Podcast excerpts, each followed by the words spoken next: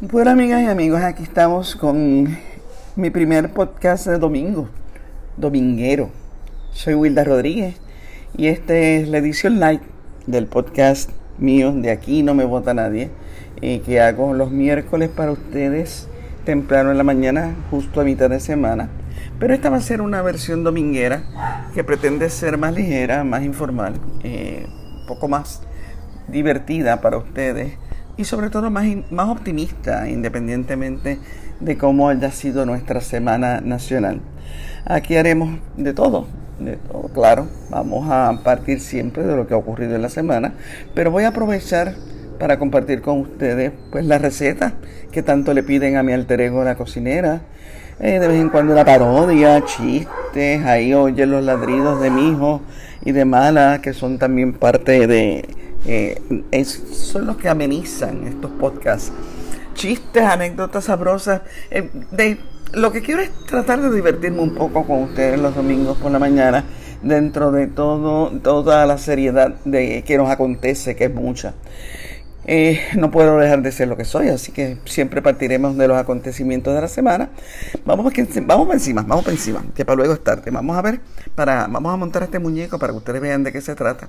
Primero voy un poemita dedicado a Manuel Natal. Qué lindo es Manuel Natal. Qué bien le queda el bigote. Tres pelitos bien peinados y flaco como un Quijote. Pero lo que a mí me intriga, eh, eh, que no se cansa de hablar. No sé ustedes, pero yo pienso en cómo sería vivir con él y Alexandra toda la noche y todo el día. No lo quiero imaginar. Yo me mareo de pensarlo. No quisiera estar allí ni por un roto mirarlos. Bueno, vamos. Venimos enseguida con este primer podcast dominguero de Wilda Rodríguez.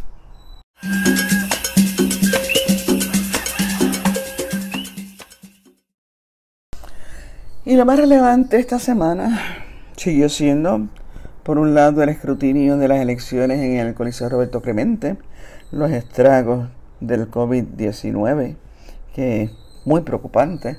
Y la partida de algunos patriotas nuestros, eh, que se fueron así como rapidito uno detrás de otro.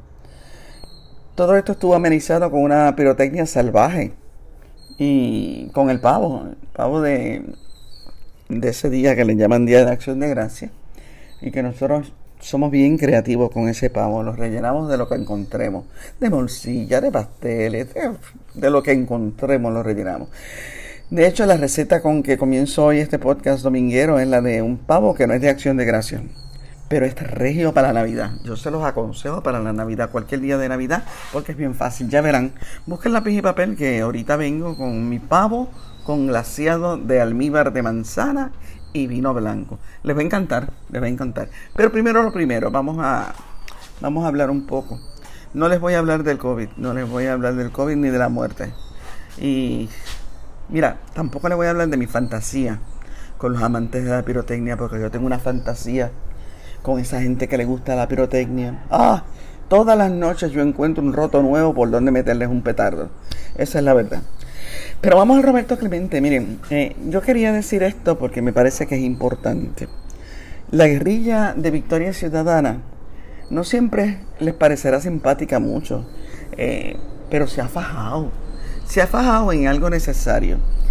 Es verdad que a veces se ponen medio imprudentes, oye, se ponen triunfalistas, se ponen arrogantes, le llaman mucho.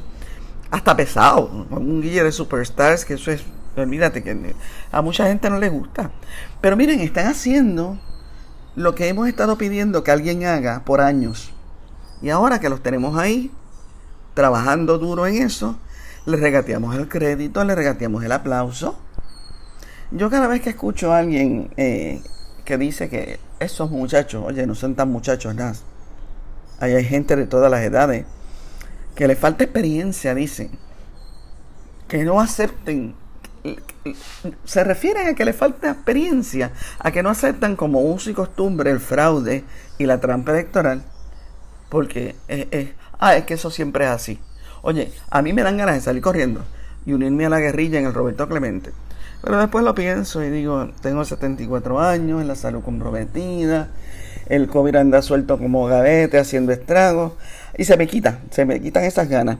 Pero, pero realmente, eh, si a la larga, vamos a ponerlo de esta manera, si a la larga el escrutinio no cambiara nada y nos tenemos que chupar a los malhechores del Partido Nuevo Progresista cuatro años más, en todos lados, pues algo nos tendremos que inventar para amarrarle en las manos, porque la verdad que van a tener un banquete total en las manos con todos los millones de dólares que se avecina que llegarán a Puerto Rico para la reconstrucción que están prometidos y esperemos que lleguen.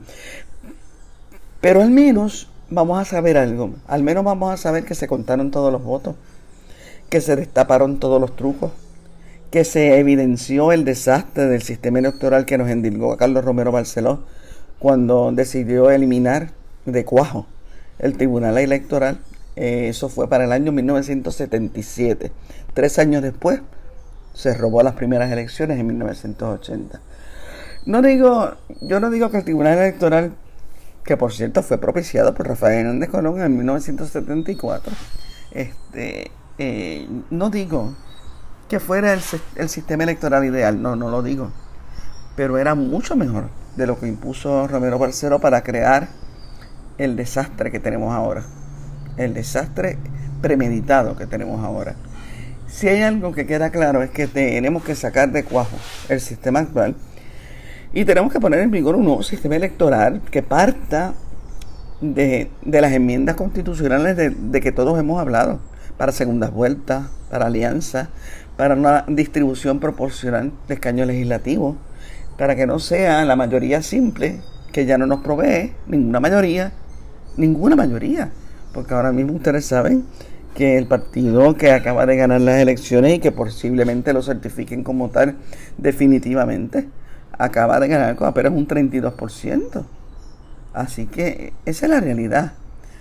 Eh, hasta que hasta que no obtengamos un nuevo cuerpo rector que no sea la Comisión Estatal de Elecciones, no podremos decir también que aquí hay un cambio. Hay que eliminar esa comisión. Hay que eliminar también la oficina del inspector general, que no es otra cosa que un mecanismo adicional, un mecanismo adicional para proteger la Comisión Estatal de Elecciones y el control del gobierno sobre ella. Hay que depurar el registro electoral, yo creo que eso lo sabe todo el mundo, eso lo sabe todo el mundo, que hay que depurarlo, hay que ver cuánta gente por fin puede pertenecerse al registro electoral, sacar los muertos, sacar la gente ausente. Hay que eliminar el voto a domicilio, señores, eso hay que eliminarlo. Aclarar las reglas del voto por correo y, unirse nada más y, y, ceñirse al voto por correo. En todos lados, hasta de las prisiones. Ya hay que acabar ese contacto de one-to-one de los partidos eh, con, mejores posibilidades, de los partidos eh, en mejores condiciones para llegar a esa gente. Hay que acabar eso. Hay que comprar nuevas máquinas de conteo que funcionen. Hay que hacer un montón de cosas. Y todo eso lo ha dejado claro el trabajo de la guerrilla de Victoria Ciudadana. No nos engañemos. No nos engañemos. Están haciendo un trabajo que vale la pena, un trabajo que le tenemos que agradecer. Primero intervinieron en el proceso electoral y contribuyeron a la posibilidad de una tercera fuerza electoral frente a un gobierno que habrá accedido al poder, como les dije, pero no tiene la autoridad para gobernar, porque apenas representa una tercera parte del electorado que fue a votar a las urnas, mucho menos de una cuarta parte del país, y vamos a verlo así. Segundo, intervinieron en la Comisión Estatal de Elecciones y desenmascararon un proceso sujeto a fraude por muchos lados. Fíjense, yo no estoy diciendo que hubo fraude, aunque sí sospecho fuertemente que sí lo hubo pero responsablemente no lo puedo decir a menos que se pruebe. Sin embargo, no creo que yo, no creo yo que haya un solo puertorriqueño que ponga en duda que el sistema que tenemos es vulnerable y premeditadamente vulnerable.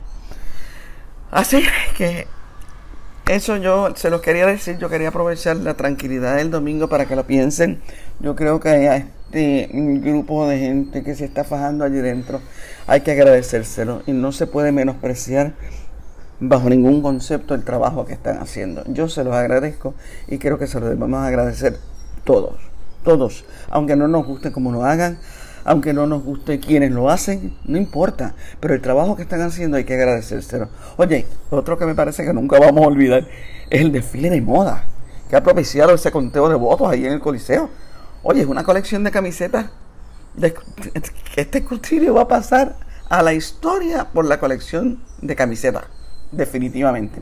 Bueno, señores, vamos a una pausa y cuando regresemos, vamos a una receta.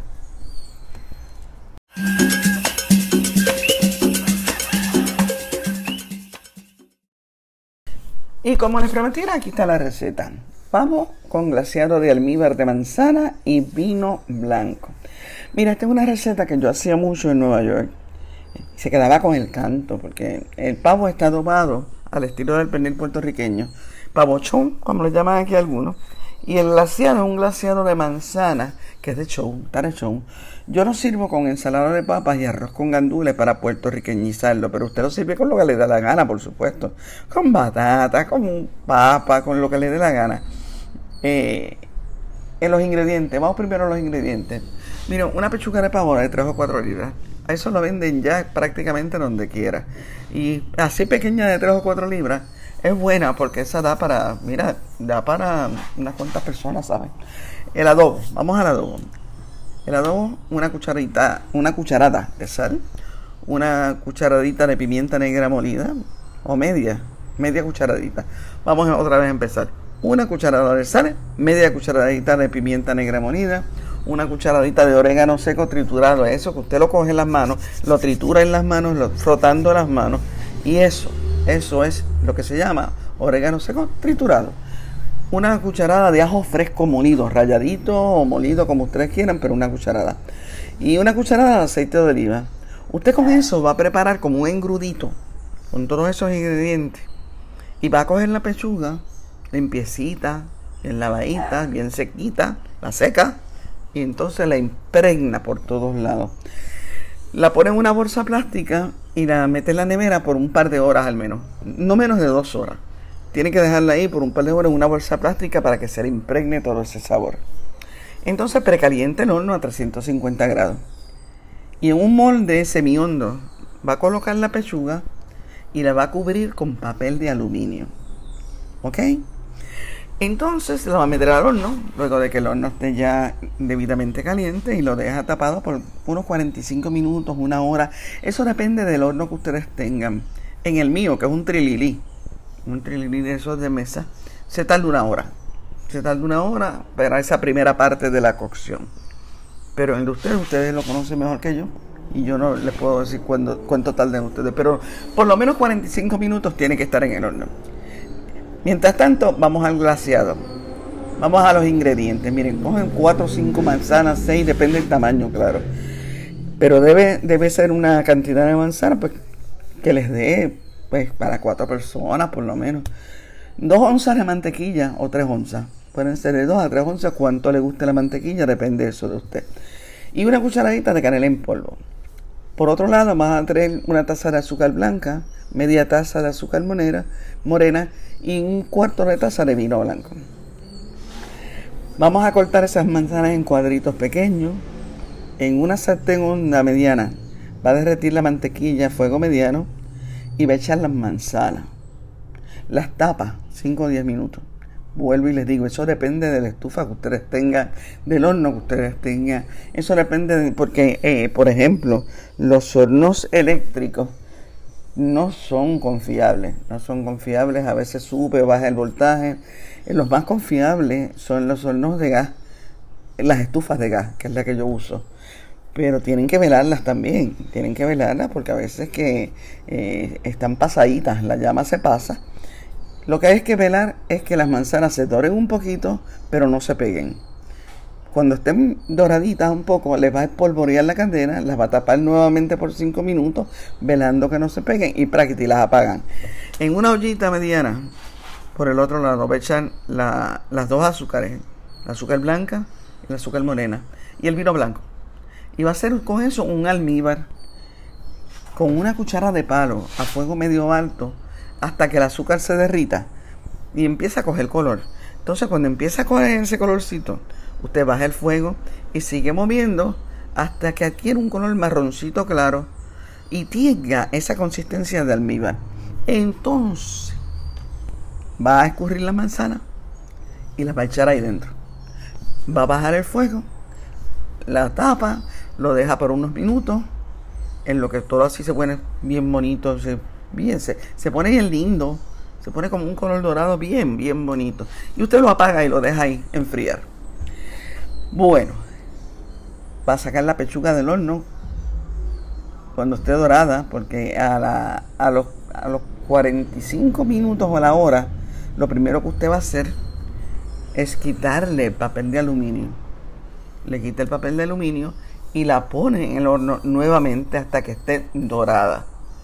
Cuando esté dorada, eh, le diría, en mi horno eso tarda de 25 a 30 minutos.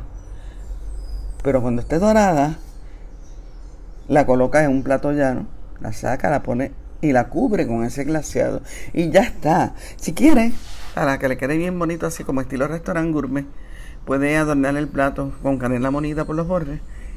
Y oye, le queda bien lindo. Espolvorearlo así con canelita. Eh, después de eso, cuando lo ponga en la mesa, la va a cortar con un trinchador de carne en lascas, así en la maíz bien finamente, como si supiera, hágalo como si supiera, con mucha firmeza. Usted coge ese cuchillo y ese tenedor y usted trincha ahí como si supiera. Y con una cucharadita cubre cada lasca con un poquito de glaseado. Te va a quedar de show, yo eso te lo garantizo. Te lo garantizo. Bueno, señores, entonces eh, nos oímos nuevamente el miércoles para mi podcast de la semana, que sube desde las 7 de la mañana, como les he dicho. Y el domingo que viene regresamos aquí para mi podcast light, podcast light desde las 10 de la mañana. Si quieren alguna receta especial, algún comentario, me pueden escribir en los comentarios de este podcast o en mi página de Facebook. Y voy a terminar con otro poemita. Son escrutinio y pandemia, receta de indigestión. Pero siendo borincanos, le buscamos solución. Pitorro, pastel, coquito y cuerito de lechón de lejitos, de lejitos, montamos un vacilón. Que nos vaya bonito. Hasta el domingo.